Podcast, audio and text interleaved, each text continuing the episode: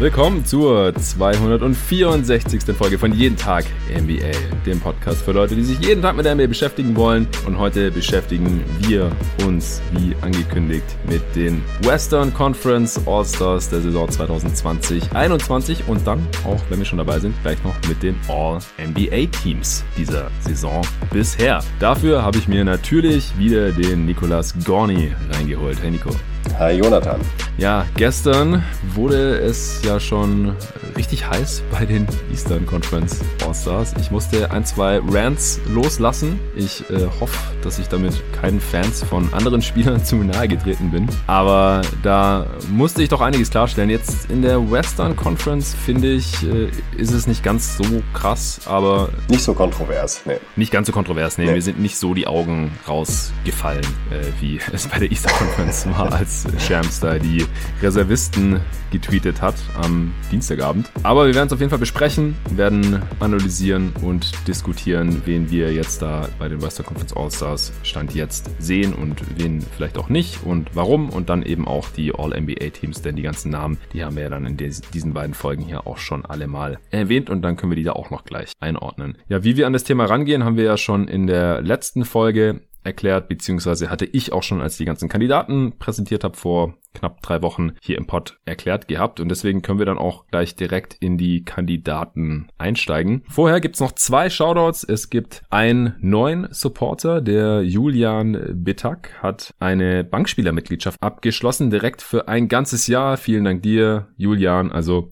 selbst wenn man nur diese knapp drei Euro ist es dann, wenn man gleich für ein ganzes Jahr abschließt, 2,80 Euro im Monat hier beisteuern kann, dann äh, ist es besser als nichts. Also wenn es dann eben einige Jungs oder Mädels machen, wir sind jetzt bei knapp 240 Supportern, dann kommt da auch schon was zusammen und dann ist eben ein Stück weit sichergestellt, dass ich hier diesen Podcast noch weiter machen kann. Denn wie ihr jetzt ja schon mitbekommen habt, über 260 Folgen, äh, vor allem jetzt in, in dieser Saison, in der letzten Offseason äh, und jetzt in der Regular Season bekomme ich das ganz gut hin, diese vier, fünf Folgen pro Woche rauszuhauen und dann äh, in, in der Offseason, in der heißen Phase oder auch in den Playoffs, da wären es ja dann sogar eher so sechs, sieben Folgen pro Woche. Und das kann ich nicht auf ewig machen, wenn da nicht ein bisschen was bei rumkommt. Ich will nicht reich werden mit diesem Projekt, da habe ich jetzt keine Illusionen, aber ich äh, habe eben Journalismus im, im Master studiert und probiert halt hier mit diesem jeden Tag NBA Podcast das zu machen, worauf ich wirklich Bock habe und was es in Deutschland halt so auch noch nicht gibt und was ja auch viele tausend Leute hören offensichtlich und dann wäre es halt cool, wenn wenigstens ein paar hundert Leute,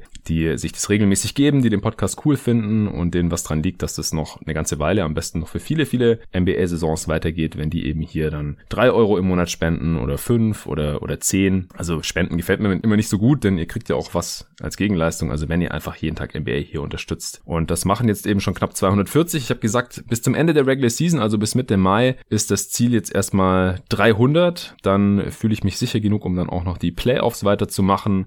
Wenn dann noch der eine oder andere Sponsor dranbleibt oder dazukommt, dann ist es schon ganz in Ordnung, denke ich mal. Langfristig müssten es dann natürlich noch ein paar mehr werden, aber 300, also noch gut 60 bis Mitte Mai, das sollte machbar sein. Aber diese 60 müssen halt erstmal noch dazukommen. Also wenn du auch gerne jeden Tag NBA unterstützen möchtest, dann geh auch auf steadyhq.com slash jeden Tag NBA. Da kann man sich alles ganz genau durchlesen, was ich vorhabe mit diesem Projekt, wo wir stehen, wo ich hin möchte und was dazu nötig ist. Und da steht auch drin, was auch wichtig ist, dass sollte es irgendwann doch nicht mehr weitergehen mit jeden Tag NBA, dann bekommt ihr eure Kohle natürlich zurück, beziehungsweise es wird dann monatlich nicht weiterhin irgendwas abgebucht. Und das wäre eine absolute klar. Schande. Dazu möchte ich nur eine Sache sagen an dieser Stelle nochmal. Du hast es gerade nochmal gesagt, drei Euro im Monat. Man muss sich das mal auf der Zunge nochmal zergehen lassen. Drei Euro im Monat. Sagen wir mal, du veröffentlichst vier oder fünf Folgen in der Woche. Das sind pro Folge, wie viel sind das? 15 Cent pro Folge. Das heißt, jeder, diese, jeder der Hörer, jeder von euch, die ihr gerade sitzen, stehen, liegen, was auch immer ihr macht, während ihr diesen Podcast hört, sollte mal überlegen, ist euch dieser, diese Folge, die ihr jetzt gerade hört, gut, das jetzt soll nicht auf mich bezogen sein, sondern generell, war euch das 15 Cent wert? Die Folgen mit dir sind 30 Cent wert. 30 Cent, genau. Und wenn dann die Antwort Ja lautet, dann äh, nehmt nehmt doch einfach diese drei Euro in die Hand und spendet die monatlich an dieses Projekt. Denn es wäre einfach sauschade, wenn sowas flöten geht für die Basketball-Community. Und ich denke es immer wieder, mir fallen so viele Beispiele ein. Im Club holt man eine Runde Bier für die Kollegen, 15 Euro, kein Problem. Aber drei Euro im Monat für einen Basketball-Podcast, ah ja, ich weiß nicht so ganz. Also reflektiert mal ein bisschen, denkt drüber nach und ich kann es nur wärmstens empfehlen, es lohnt, macht es. Danke, Mann. Ja, äh, ein Shoutout geht auch noch raus an Benjamin Heyer. Der war schon Bankspieler-Supporter, wie er mir geschrieben hat, und hat jetzt auf All-Star abgegradet. Das finde ich auch super, wenn Supporter irgendwie dann merken, oh, es ist mir doch sogar noch ein bisschen mehr wert und äh, machen dann ein Upgrade. Das ist möglich bei Steady. Aber ich krieg's nicht automatisch mit. Also wenn ich einen neuen Supporter habe, dann bekomme ich eine E-Mail und dann gibt's den Shoutout hier. Falls ihr upgradet und dann noch einen Shoutout möchtet oder irgendwie mir Bescheid geben möchtet, worum ich auch bitte, ich äh, möchte das gerne mitbekommen, dann bekomme ich keine E-Mail. Also schreibt mir gerne eine Nachricht und der Benjamin hat es auch noch begründet. Äh, ihm liegt der Podcast einfach am Herzen und findet es cool, was ich hier mache und möchte deswegen jetzt als All-Star supporten, beziehungsweise macht das jetzt auch. Deswegen vielen, vielen Dank dir, Benjamin. Ohne Jungs und auch Mädels wie dich, es gibt ja auch ein paar Supporterinnen hier schon, äh, würde es einfach langfristig nicht gehen. Und dann wird es den Podcast auch jetzt schon nicht mehr geben. Also sage ich ganz ehrlich, wenn nach 250 Folgen hier noch nichts bei rumkommen würde, dann hätte ich das Ding leider schon einstellen müssen. Es sieht gut aus gerade, aber wie gesagt, ich kann jetzt auch nicht sagen, ich, ich mache auf jeden Fall weiter, wenn, wenn die 60 halt nicht kommen und davon kann man halt, man kann es halt nie wissen, die müssen halt noch kommen, diese 300 bis Mitte Mai, damit ich dann hier weitermachen kann. Also, vielen Dank dafür und jetzt äh, steigen wir auch direkt ein in die Western Conference All-Stars. Ich habe auf jeden Fall schon wieder richtig Bock. Total. Wir fangen wieder an mit den Startern, die die Fans, die Medienvertreter und auch die anderen NBA-Spieler gewählt haben. Im Frontcourt Nikola Jokic, LeBron James und Kawhi Leonard, genauso wie im Frontcourt der Eastern Conference. Wenig kontrovers, oder Nico? Dann Deal lasse ich so stehen, zu 100 Prozent. Ja, würde ich auch sagen, sind ja auch alle drei mehr oder weniger im Kreis oder erweiterten Kreis der MVP-Anwärter, über die wir beide dann auch in den nächsten Folgen noch sprechen werden. Im Backcourt, ja, gab es eine kleine Kontroverse. Stephen Curry und Luka Doncic sind's geworden. Äh, wie stehst du dazu? Ja, du hast es genau richtig gesagt, kleine Kontroverse. Also ich finde absolut okay, wenn man Luka Doncic hier in der äh, bei, bei den Startern sieht. Ich hatte Damian Lillard noch ein kleines Stückchen weiter vorne. Hm. Das liegt mitunter tatsächlich auch daran, weil Doncic einfach nicht so gut in die Saison gestartet ist, also auf sehr hohem Niveau natürlich. Das muss man da natürlich ganz klar sagen. Und die Mavericks eben nicht entsprechend performen. Das ist auf keinen Fall nur seine Schuld oder generell ist er, trägt er da keine Hauptschuld. Trotzdem fand ich sehr beeindruckend, wie Damian Lillard ist, halt eben auch mit mit extrem starken Crunch-Time-Leistungen geschafft hat, äh, dieses Blazers-Team auf einem sehr erfolgreichen Kurs zu halten, obwohl halt eben McCallum ausgefallen ist, Nurkic ist aus ausgefallen und das Team generell Probleme hatte, sich einzugrooven, auch mit einigen neuen Spielern, die dazu gekommen sind. Und mhm. ähm, Damian Lillard und Terry Stotts sind halt die Konstanten, äh, die dieses Team halt aufrechterhalten bzw. oben halten. Und Damian Lillard spielt halt eine wahnsinnig gute Saison. Spielt die beste Saison als Passgeber seiner Karriere und die letzte Saison war schon so stark und er hat trotzdem nochmal eine kleine Schippe drauf ja. gelegt gelegt. Äh, und deshalb war es für mich dann doch ziemlich klar, dass ich ihn Luca Stand jetzt halt eben noch vorziehe. Ja, also über die Mavs habe ich hier auch schon ausführlich im Pod gesprochen. Das sind wirklich nicht die einfachsten Voraussetzungen gewesen, unter denen Doncic jetzt da bei den Mavs äh, zocken musste. Aber in Portland sieht es eigentlich nicht viel besser aus, muss man wirklich sagen. Die hatten jetzt nicht die Covid-Probleme, aber dafür äh, fehlt da halt so die, die halbe Starting Five. Und der zweitbeste Spieler und äh, also in McCallum und in Nokic wahrscheinlich auch der drittbeste Spieler. Und das spiegelt sich auch ein bisschen darin wieder, dass halt ohne Lillard auf dem Feld gar nichts geht bei den Blazers. Und mit ihm sind sie halt ziemlich gut. Also vor allem in der Offense. Ja, die Offense ist fast 17 Punkte besser mit Damon Lillard auf dem Feld. Und bei Doncic ist es nicht ganz so krass. Und bei ihm ist es halt auch so, er kam halt auch nicht fit in die Saison. Das heißt, auch dass er jetzt zu Beginn der Saison ein bisschen underperformt hat, das kann man auch ihm selbst anlasten. Exakt, ja. Unterm Strich sind die wirklich, was das spielerische Niveau angeht, sehr, sehr nah beieinander und deswegen äh, bin ich da jetzt auch nicht total ausgerastet, dass Doncic der Starter geworden ist, anstatt Damian Lillard. Ich hätte auch Lillard gegeben, habe ich auch vor zweieinhalb Wochen schon gesagt. Da hatte ich auch Lillard und Curry hier im Backcourt und Doncic war dann aber direkt mein erster Reservist bei den Western Conference All-Stars und dabei würde ich jetzt auch bleiben. Ja, schließe ich mich auch sofort an. Ja, dann äh, wer ist der nächste Lock im Westen für dich? Für mich ist der nächste Lock äh, Paul George. Ja, für mich auch. Auch da muss man, glaube ich, nicht wirklich diskutieren. Ne? Er spielt äh, auch eine sehr, sehr gute Saison. Manche sprechen ja von Bounce Back, ähm, gerade im Vergleich zu den nicht so starken Playoffs, äh, die er in der Bubble abgeliefert hat. Mhm. Und er macht das Team einfach deutlich besser. Er ist unter Tai Lu, kommt er noch noch bessere Situation, wo er einfach sich selbst und seine Mitspieler vor allen Dingen auch noch besser in Szene setzen kann. Er hat sich noch mal ein Stück als Playmaker verbessert. Es scored auf bei ordentlichem Volumen und sehr guter Effizienz. Äh, ja, nach wie vor ein starker Defender. Da gab es für mich jetzt, muss ich nicht eine Sekunde drüber nachdenken. Ja, geht mir ähnlich. Also er spielt vielleicht die beste Saison seiner Karriere und das hat für jemanden, der schon mal Dritter im MVP-Voting geworden ist, auf jeden Fall eine Ansage. Also normiert hat er noch nie so viel gescored. Er spielt jetzt ein bisschen weniger, auch teilweise wegen äh, Verletzungen beziehungsweise Minutes Restrictions. Und vor allem, er legt so viel für seine Teammates auf wie noch nie zuvor. Also hat sich da im Playmaking auch wirklich weiterentwickelt. Das war ja, ja. lange Jahre so ein bisschen seine Achillesferse, wieso man auch immer Bedenken hatte, ja, kann der wirklich erste Option sein von einem Contender? Klar, war er in Indiana schon irgendwie, aber die waren offensiv jetzt auch nicht so toll, haben sich eher über die Defense definiert und die Defense war da ja noch äh, um äh, Roy Hibbert aufgebaut und die hatten sehr viele gute Defender im Kader und so und konnten deswegen halt den Heatles das Leben damals so ein bisschen schwer machen. Und mittlerweile ist Paul George einfach ein sehr, sehr kompletter, effizienter Scorer und vor allem trifft er seine Jumpshots so unglaublich gut. Er trifft immer noch 48 Prozent seiner sehr, sehr vielen Dreier, aber wie gesagt, im, im Playmaking auch nochmal weiterentwickelt. Äh, Offensivrating von 120 ist auch sehr, sehr stark, aber wie gesagt, an den individuellen Stats wollen wir uns gar nicht so sehr aufhängen, weil da haben viele Spieler dieses Jahr einen guten Case. Die äh, Clippers sind äh, nochmal extrem viel besser, wenn er auf dem Feld steht und an sich sowieso ganz oben mit dabei da in der Western Conference und für mich auch gar keine Frage, dass er hier ein Lock ist der Western Conference. Ja. Ich hatte da letztes Mal, ah nee, kommen wir gleich zu.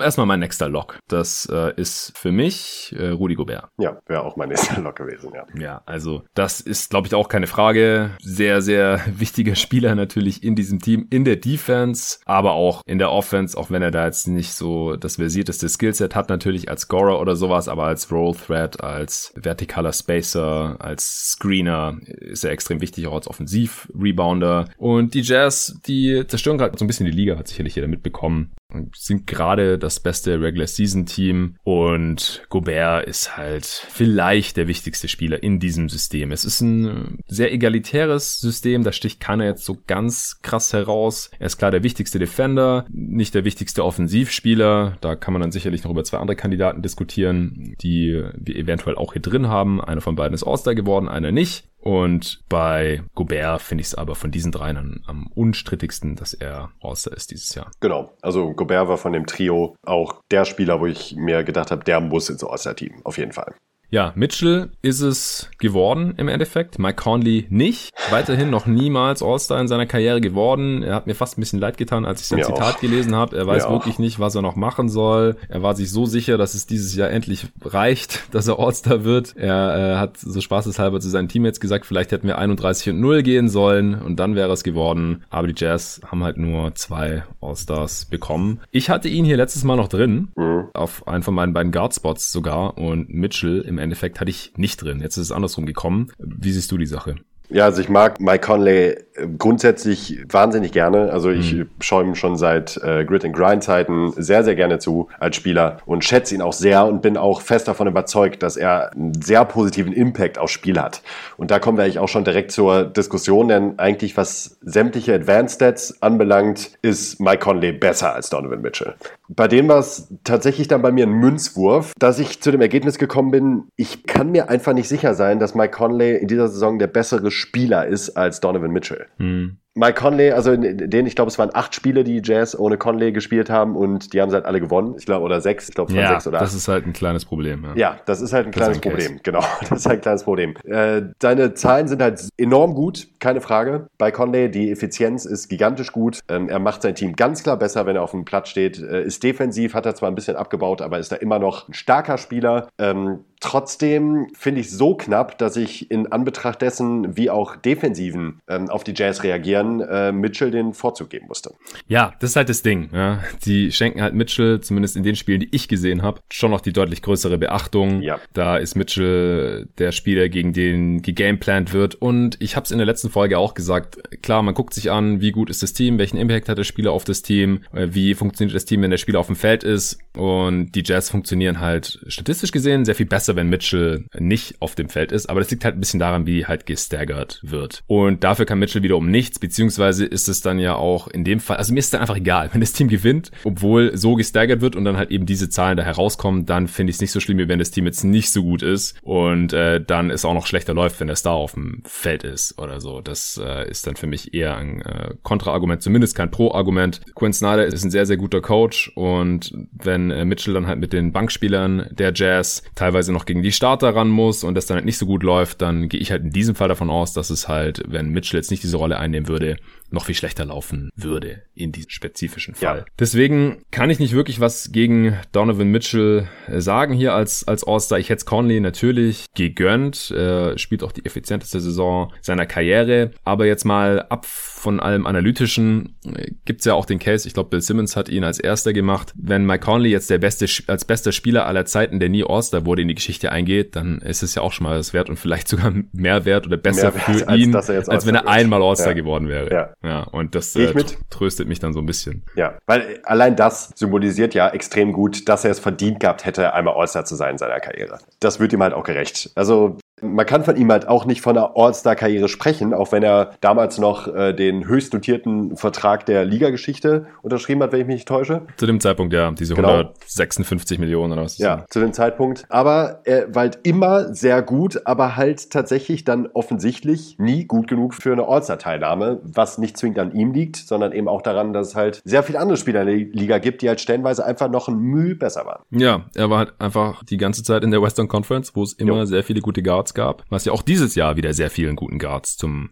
Verhängnis wird. Wie gesagt, Mitchell ist die erste Option einer sehr, sehr guten Offense und des besten Teams äh, der Liga. Er ist auch nochmal ein bisschen besser geworden im Vergleich zur letzten Saison. Ist jetzt kein elitärer Scorer, was die Effizienz angeht und auch kein so super toller Playmaker. Also ich habe ihn jetzt hier auch drin, beziehungsweise will jetzt nicht den Case gegen Mitchell und unbedingt für Conley hier machen an dieser genau, Stelle. Genau. Deswegen genau. Mitchell und Gobert drin. Ja, bei mir auch. Okay, dann äh, kommen wir zum nächsten. Können wir vielleicht wieder auch auf so eine äh, teaminterne Geschichte eingehen. Gerne. Und zwar Chris Paul ja. wurde reingewählt von den Coaches und Devin Booker nicht. Und das Geschrei auf Twitter war sehr, sehr laut.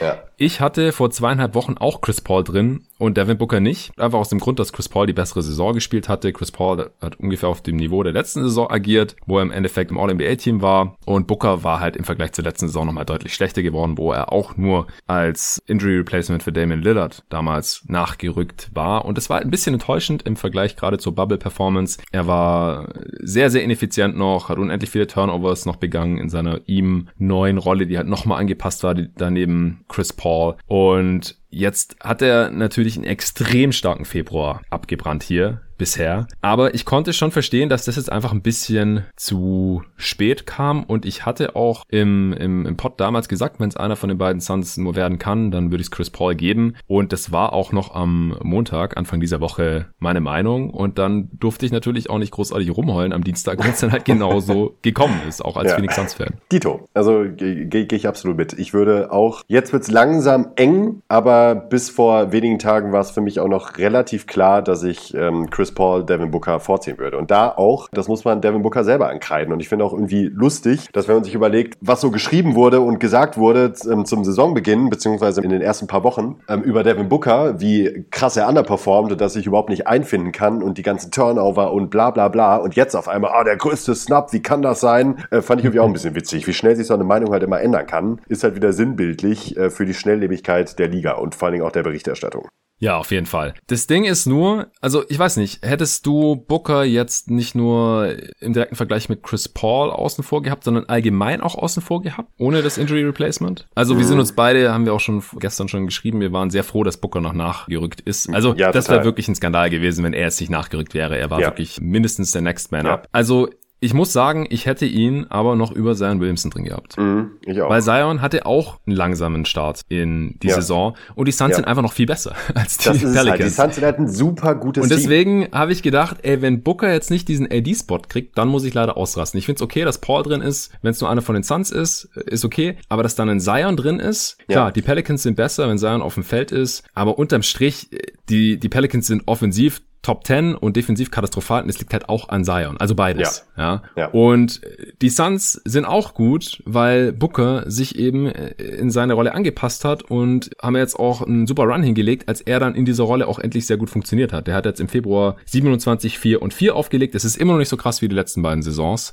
Also auf individueller Ebene kommt er von den Counting Stats nicht an die letzten beiden Saisons ran. Warum? Weil er einfach nicht mehr die allererste Playmaking- und Scoring-Option ist bei den Phoenix Suns. Da hat man immer noch gesagt, ja, geile Stats, aber die Suns gewinnen halt nichts. Und jetzt sagt man, ja, die Stats sind nicht mehr so geil. Aber dafür sind die Suns halt auch gerade auf dem Homecourt-Platz in der Western Conference und dann sollte er halt auch fucking All-Star werden. Und im Februar hat er auch noch ein Offensivrating jetzt von 118 und ist endlich richtig effizient, trifft gerade auch alles, auch seine Dreier endlich wieder, seine Freiwürfe fallen auch wieder gut. Das wird sich schon einpendeln. Also äh, das glaube ich halt auch. Am Ende der Saison hätte es sehr komisch ja. ausgesehen, wenn Dan ja. Booker kein All-Star gewesen wäre. Ja, Deswegen das bin ich, bin ich auch froh. Ja. Da gehe ich mit. Also man stellt sich mal vor, die Suns wären irgendwie drittbestes Team im Westen, was jetzt absolut nicht ausgeschlossen ist. Ja. Und Devin Booker legt äh, seine 24, 25, 26 Punkte im Schnitt auf bei einer sehr guten Effizienz. Also irgendwie, keine Ahnung, 113er, 114er, 112er Offensivrating und äh, knapp 60 True Shooting Percentage und ist halt kein All-Star geworden. Da denken sich auch so, äh, was war da los? Ja. ja. Und das ist halt, halte ich halt für einen sehr realistischen Case. Deshalb sage ich das so. Ja, genau. Und Zion, also wie gesagt, wenn, wenn das Team so weit unterhalb der Playoffs ist, muss das Team entweder sehr viel besser spielen, wenn er auf dem Feld ist. Er ist bei plus drei ja, das ist okay, aber es ist halt nicht so, dass sie total rasieren, wenn er drauf ist und dann stinken sie mega ab, wenn er nicht drauf ist. Wie gesagt, er ist ein, ein großer Grund, wieso sie defensiv nicht so wirklich funktionieren. Der hatte jetzt halt auch einen, einen sehr, sehr krassen Monat, aber halt kam jetzt äh, quasi auch ziemlich spät, äh, ähnlich wie bei, bei Devin Booker halt. Und dann äh, hätte ich das nicht ganz gerechtfertigt gefunden. Jetzt im äh, Februar legt er 28, 6 und 5 auf bei einem 137er Offensivrating. ja, True Shooting von 70 Prozent. Er trifft auch seine Freiwürfe mittlerweile sehr gut gut, ähm, steht bei 4 von 11 Dreiern jetzt diesen Monat, 66 Prozent aus dem Feld. Er ist einfach nicht aufzuhalten und ich finde es auch cool, wenn es 13 All-Stars gibt im Westen, dass er drin ist, aber meine kleine Kritik wäre einfach gewesen, dann hätte Booker direkt als Reservist gewählt werden sollen. Ich verstehe nicht ganz, wieso die Coaches das gemacht haben und, und Zion da den, den Vorzug gegeben haben, aber so kam's und im Endeffekt ist es jetzt auch okay so. Da würde ich direkt gerne reingrätschen und dich an der Stelle fragen, warum Zion, äh, jetzt mal Booker ausgeklammert, warum Zion so klar vor Brandon Ingram? Ja, ich hatte Ingram letztes Mal auch noch drin und mhm. Zion nicht. Also Ingram hatte einen von meinen beiden Wildcard-Spots bekommen. Damals sah es halt auch noch so aus, dass die Pelicans mit ihm auf dem Feld unglaublich viel besser waren bei plus 15 und äh, das hat sich mittlerweile ein, ein bisschen normalisiert, ist, ist runtergegangen und mittlerweile finde ich auch einfach, dass wenn man die Spiele Pelicans schaut, einfach sieht, dass Zion die treibende Kraft ist und die erste Option auch jetzt mehr mhm. Ballhandling übernimmt, Pick and Rolls läuft und so und das war einfach Dezember, Januar noch nicht der Fall. Da war einfach für mich Brandon Ingram noch eher die erste Option der Pelicans. Ja. Hast du ihn drin? Ingram? Nee, hab, nee, hab okay, ich nicht. Gut. Mich hat nur deine Argumentation interessiert. Ja, eigentlich haben wir jetzt auch nur noch einen Spot. Das ist Anthony Davis geworden und den hätte ich jetzt auch drin. Genau. ich auch. Wobei, also ich meine, wenn man Butler nicht drin hat im Osten, dann wird's mit Anthony Davis jetzt halt auch wird's schon mit Davis ne? auch Der wird ja. wahrscheinlich mehr Spiele verpasst haben am Ende. Ja, ja, also ich hatte halt tatsächlich Conley oder Davis. Bei den beiden habe ich überlegt, wobei da dann ja. eben die Argumentation gegriffen hat, dass Anthony Davis halt so krass, der, der krass bessere Basketballer ist, ja. dass ich mich dann für AD entschieden hätte. Aber Davis jetzt, er wäre eh drin gewesen, wenn er nicht verletzt wäre, aber sonst wären Davis und Conley meine nächsten zwei gewesen. Und bei Davis, es wird mir fast schon bisschen übertrieben, dass er keine so tolle Saison spielt. Er ist nicht so auf dem Niveau der letzten Regular Season, natürlich schon gleich zweimal nicht auf dem Niveau der Playoffs, aber er ist halt immer noch äh, der zweitbeste Spieler im, äh, beim Titelfavoriten, äh, ist ein, ein, sehr wichtiger Teil der besten Defense der Liga, auch wenn es statistisch gesehen sogar ein bisschen besser ist, wenn er nicht spielt, aber da lassen sich auch Gründe für finden. Er legt 23, 8 und, und 3 auf und ist dabei auch weiterhin äh, weit überdurchschnittlich effizient und er ist einfach so gut. Wir wissen ja, wer Anthony Davis ist. Das haben wir beim Eastern Conference Pod in der letzten Folge auch immer wieder gesagt. Ihn am Ende nicht als All-Star gehabt zu haben in dieser Saison, weil er 20 Spiele nicht ganz so gut war wie sonst, nicht ganz so unglaublich. Das kann halt schnell komisch aussehen und Anthony Davis ist ein All-Star und da gibt's für mich eigentlich keine Diskussion. Ja, man, man, kommt sich doch irgendwie auch vor wie ein Clown und da fällt mir auch nichts anderes für ein. ähm, wenn, wenn, man überlegt, dass wir vor wenigen Monaten noch darüber diskutiert haben, auch bei dir im Podcast, hm, hat Anthony Davis einen berechtigten Case, Finals MVP zu werden, weil er vielleicht sogar die besten Playoffs aller Spieler gespielt hat. Mhm. Und um dann zwei, drei Monate später zu sagen, ja, Anthony Davis All-Star, naja, also, hm, ich weiß ja nicht, da gibt's ja schon noch so ein paar andere Spieler, die nicht so schlecht sind. Das ist, äh, es ist schon krass. das ist schon wirklich ja. krass. Ja. ja, und wir haben es ja auch im letzten Pod gesagt, so, also, egal ob gewollt oder nicht, so ein bisschen fließen ja auch die Leistungen seit dem letzten All-Star-Voting mit ein. Weil ja, wann sollen, sollen die sonst einfließen? Und es ist halt erst fünf Monate her, dass Anthony Davis aussah wie ein Top-3-Spieler dieser Liga. Also haben wir hier im Pod dann auch diskutiert, ist er jetzt Top 5 oder nur Top 10 oder whatever. Aber er ist, er ist einer der zwölf besten Spieler in der Western Conference und fertig. Ja. Deswegen ist die Western Conference doch gar nicht so kontrovers. Nicht reingeschafft haben es jetzt. Und das sind halt auch Spieler, die teilweise Leute auf ihrem Zettel haben. Also Conley haben wir schon besprochen, Ingram auch. SGA. SGA, Shea Gilgis Alexander, der eine sehr, sehr starke Saison spielt. Ich hatte ihn hier auch als Kandidat genannt, aber ja, die Thunder sind schlecht und statistisch gesehen spielen sie sogar noch ein bisschen schlechter, auch wenn auch nur knapp, wenn Gilgis Alexander auf dem Platz ist. Es ist nicht so wie bei anderen All-Star-Kandidaten, die in Kackteams spielen, dass wenigstens, wenn er drauf ist, dass sie gut performen. Will ich nicht überbewerten, aber er ist halt einer dieser Guards, die rausfallen. Genauso wie Darren Fox, der hatte vor ein paar Wochen auch noch einen besseren Case, als die Kings diesen kurzen Run hatten und sie waren auch mit ihm auf dem Feld, als ich mir das letzte Mal hier angeschaut habe vor zweieinhalb Wochen, noch deutlich besser, als wenn er nicht gespielt hat. Mittlerweile steht er bei null. Also auch hier hat sich so ein bisschen verflüchtigt. DeMar DeRozan, San Antonio Spurs, äh, willst du ja. deine drei Worte zu ihm sagen? Ja, er hat sich im Playmaking verbessert im Vergleich zur letzten Saison, hat gerade zu Beginn der Saison tatsächlich auch mal Dreier getroffen, auch wenn das mittlerweile nachgelassen hat und er da jetzt keinen signifikanten Sprung gemacht hat, meiner Meinung nach. Letzten Endes sind die Spurs immer noch besser, wenn er nicht spielt und das wird sich in seiner Karriere wohl auch nicht mehr ändern. Ist okay, wahrscheinlich, wenn man ihm, ne, wobei ist es eigentlich nicht okay, nee, weil äh, alle Spieler, die wir gerade genannt haben, äh, würde ich über ihm sehen und da sehe ich tatsächlich auch keinen Case, der für ihn spricht und einen, der gegen die anderen Kandidaten spricht, die wir eben schon besprochen haben. Ja, die Spurs sind halt überraschend gut, aber Überraschung ja. sollte kein Merkmal sein. Bitte? Das liegt nicht an DeMar DeRozan. Ja, zumindest nicht in erster Linie.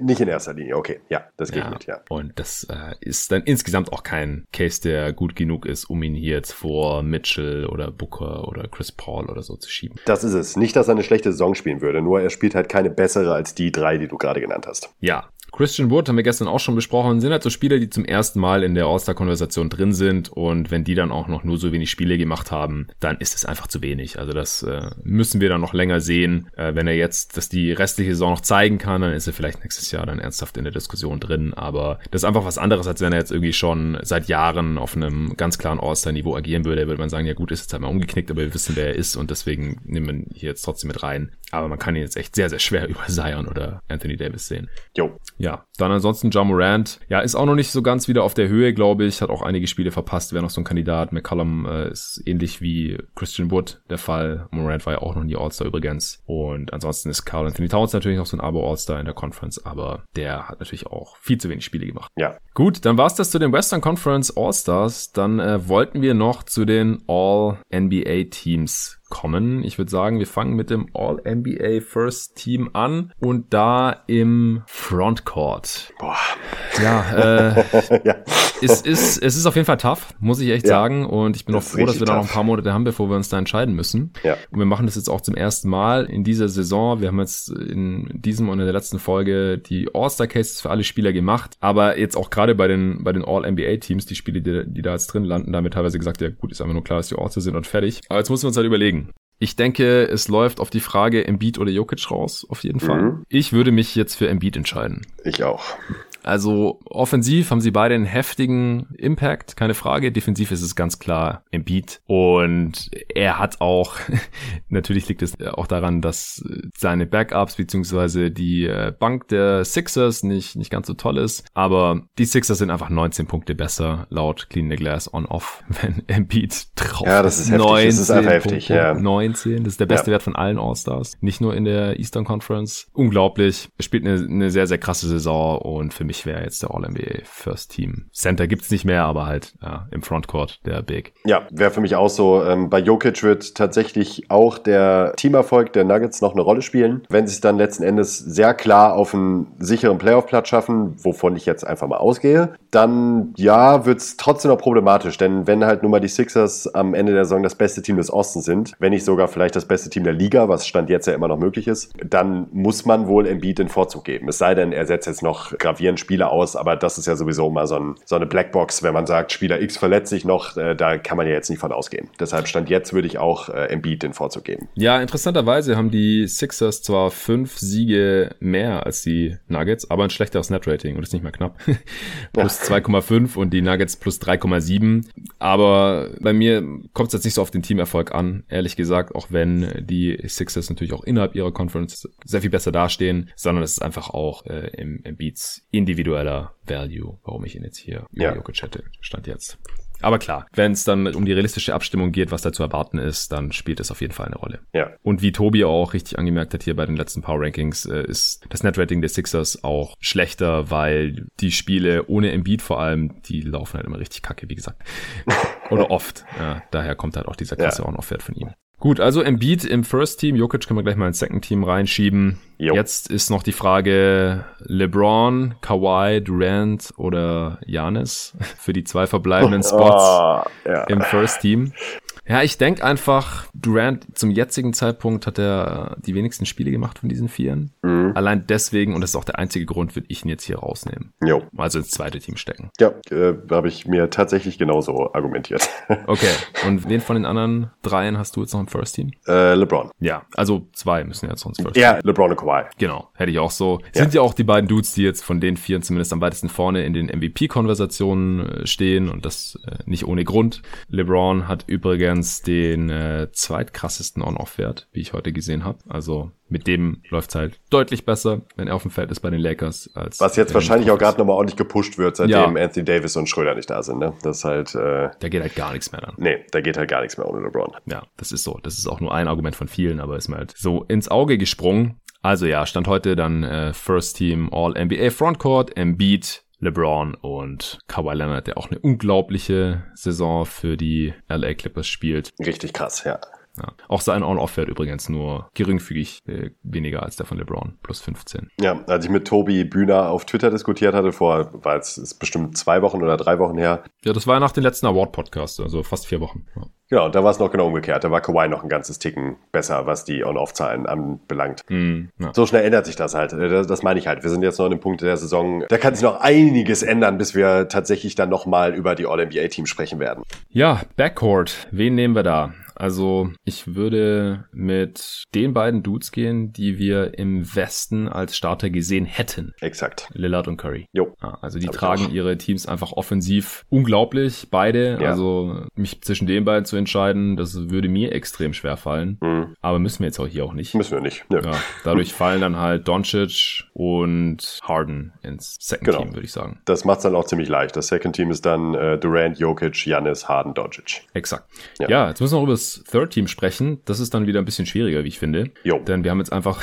die Leftovers quasi ins äh, Second Team gesteckt. Im Third Team würde ich äh, in den Backcourt Bradley Beal stecken. Ja. Und dann äh, ist die Frage, ob wir Kyrie Irving da noch reinnehmen oder Jalen Brown, wenn wir so die All-Stars noch anschauen. Ich habe Stand jetzt hier tatsächlich Irving stehen. ja, Auf, auf, auf wenn man problemlos für Brown argumentieren kann. Also äh, ist ein absolut valider Kandidat. Ja, sie sind halt sehr unterschiedliche Spielertypen, deswegen auch sehr Ja, schwierig total. miteinander zu vergleichen. Ja, ich denke, da äh, wird am Ende der Saison zumindest dann auch der Teamerfolg noch eine Rolle spielen. Wenn die Celtics äh, sich da so in der Nähe der Netz halten können, dann würde es wahrscheinlich eher an Brown gehen, weil er dann innerhalb des Celtics-Team-Kontextes doch eine noch etwas größere Rolle hat wahrscheinlich, weil sie einfach nur zu zweit sind, in Anführungsstrichen. Tatum und Brown und Irving halt Teil eines äh, Trios ist. Ja. Bei Brown kommt halt noch die Defense hinzu. Also ist schwierig zum jetzigen Zeitpunkt zu evaluieren. Mein nächster Kandidat ist George. Ja, der muss auf jeden Fall noch mit rein. Ja, der muss da mit rein. Und ich habe hier noch Gobert und Chris Paul stehen. Chris Paul ist ja deine dritte Guard. Dann Brown. Äh, Ach ja, stimmt. Ja, also stimmt, bei mir würde es gehen. Ich könnte Brown einfach auf Vorort schieben. Ja, ja bei mir geht's aber nicht, weil Irving kann ich nicht auf Forward schieben. Mist. Ich hätte Paul auch noch über Irving. Ja. Paul George dann noch als Frontcourt-Spieler, auch wenn er bei den Clippers ja nicht immer auf Guard startet, ist auch so ein Quatsch. Der könnte halt dann auch wieder drunter leiden, genauso wie Chris Middleton letztes Jahr, dass er Stimmen für Guard und Forward bekommt und dann ist auf mhm. keinen der beiden Spots schafft. Also bei Chris Middleton war es so, bei George würde ich jetzt nicht davon ausgehen. Tatum, hast du den ja. gerade schon genannt? Nee, den habe ich noch nicht genannt. Und dann wird's spannend. Was ist mit Rudy Gobert? Ja, wahrscheinlich muss es er werden. Ja, ja. also ich finde, also da muss ich dann sagen, da bin ich dann doch so zu konservativ und zu sehr Traditionalist, als dass ich sagen würde, das kann einfach nicht angehen. Wenn man jetzt davon ausgeht, dass die Jazz ansatzweise ihren ähm, Rekord halten können und ein Top-3-Team im Westen bleiben, wovon ich jetzt einfach mal ausgehe, die, sie stellen aktuell die zweitbeste Defense wofür halt maßgeblich Gobert verantwortlich ist. Und kein Spieler dieses Teams in All-NBA-Team zu packen, wäre mir zu hart. Deshalb muss ich ganz klar sagen, Gobert würde ich nehmen, Stand jetzt. Ja, Stand jetzt muss Gobert sein und ich revidiere auch nochmal. Also dann Tatum als einziger Celtic und dann nehme ich auf jeden Fall Chris Paul rein. Ja. Ich habe dann äh, Paul, Beal, George, Tatum, Gobert. Exakt, exakt. Jo. Gut, dann sind wir uns ja doch einig. Ja. Also Irving ist bei dir dann auch für Paul rausgeflogen? Äh, ja, wo, ah, Mann, ich will mich nicht entscheiden. Ich muss mich ja auch gar nicht entscheiden eigentlich. Doch, du musst. ja, nee, ich nehme Chris Paul. Ja, come on. Also, ja, ja, ja, ja. Bei, bei Irving kann man ja jetzt, zumindest jetzt auch noch sagen, dass er halt diese paar Spiele da ja. nicht da war und so. Ich nehme Chris Paul. Ist jetzt keine Projektion fürs Ende der Saison, sondern wie wir es Stand jetzt sehen. Wären aber ganz coole Teams. Also sind welche, wo ich mir jetzt vorstellen könnte, würde mich nicht wahnsinnig wundern, wenn es sehr ähnlich aussehen würde. Ja, doch, das kann sehr gut sein. Dann hätten wir das auch. Dann äh, vielen Dank dir, Nico, dass du deinen Freitagabend hier geopfert hast. Sehr gerne. Hat mal wieder mega viel Spaß gemacht, auf jeden Fall. Vor allem in der letzten Folge zu den Eastern Conference All-Stars auch ein, ein, bisschen gerantet. Jetzt in der Western Conference war es ein bisschen gediegener und hat mich auch mal wieder weitergebracht. Einfach, wenn man sich dann entscheiden muss und wirklich Cases machen muss und analysieren und diskutieren muss, dann wird die eine oder andere Annahme dann doch nochmal getestet und äh, auf die Prüfung gestellt. Es wird klarer. Letzten Endes wird es genau. klarer, finde ich, ja. Auf jeden Fall. Okay, dann vielen Dank fürs Zuhören. Danke nochmal an alle Supporter hier von Jeden Tag NBA. Und in den nächsten Folgen hier geht es im ähnlichen Stil dann weiter. Da geht es dann noch um die ganzen Awards, die in der NBA so vergeben werden. MVP, Defensive Player of the Year, Rookie of the Year, Most Improved Player, Sixth Man of the Year, Coach of the Year. Und dann haben wir uns noch überlegt, oder habe ich mir überlegt und bespreche es dann hier jetzt schon seit Anfang der letzten Saison immer mit einem Gast den äh, Dank des Monats, das Spiel des Monats, den Offensive Player of the Year und den Least Valuable Player of the Year. Ich weiß nicht, ob ich jetzt was vergessen habe, aber die besprechen wir auf jeden Fall alle und das in den nächsten beiden Folgen. Vielen Dank fürs Zuhören und bis dahin.